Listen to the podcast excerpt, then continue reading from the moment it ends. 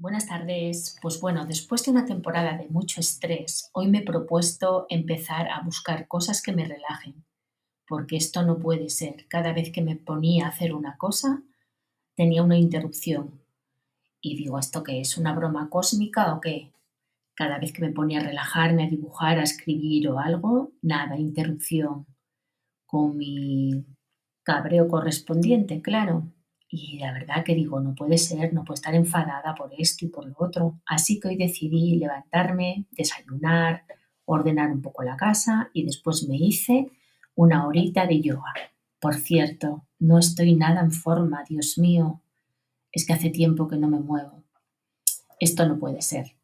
Así que nada, ya me hice la primera clase de yoga, estuve dibujando un poquito también para mis próximos libros, mis próximos cuentos y bueno, ya estoy en otra energía más bonita que la de ayer, porque ayer estaba realmente desquiciada, desquiciada. Esto no puede ser.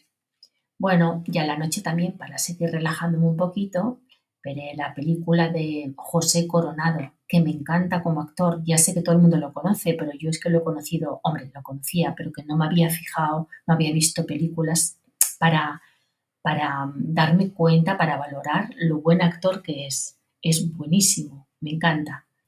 Ayer fue el Día del Gato, este animal tan fascinante que cada día mm, tiene más enamorados, vamos, porque casi todo el mundo tiene gatos ahora.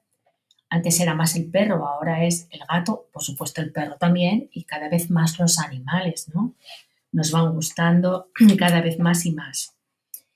Bueno, en la fotografía del podcast está Valeria, una niña que es súper encantadora, simpática y con una carita de duendecillo súper graciosa.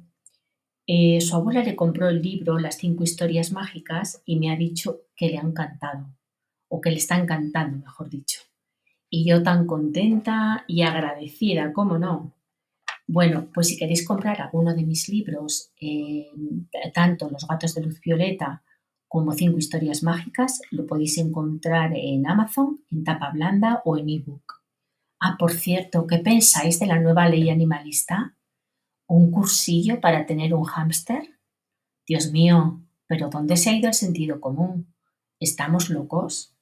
Por favor, centrémonos, centrémonos en la unión, en el amor, en ayudarnos, en, en protegernos Despertemos.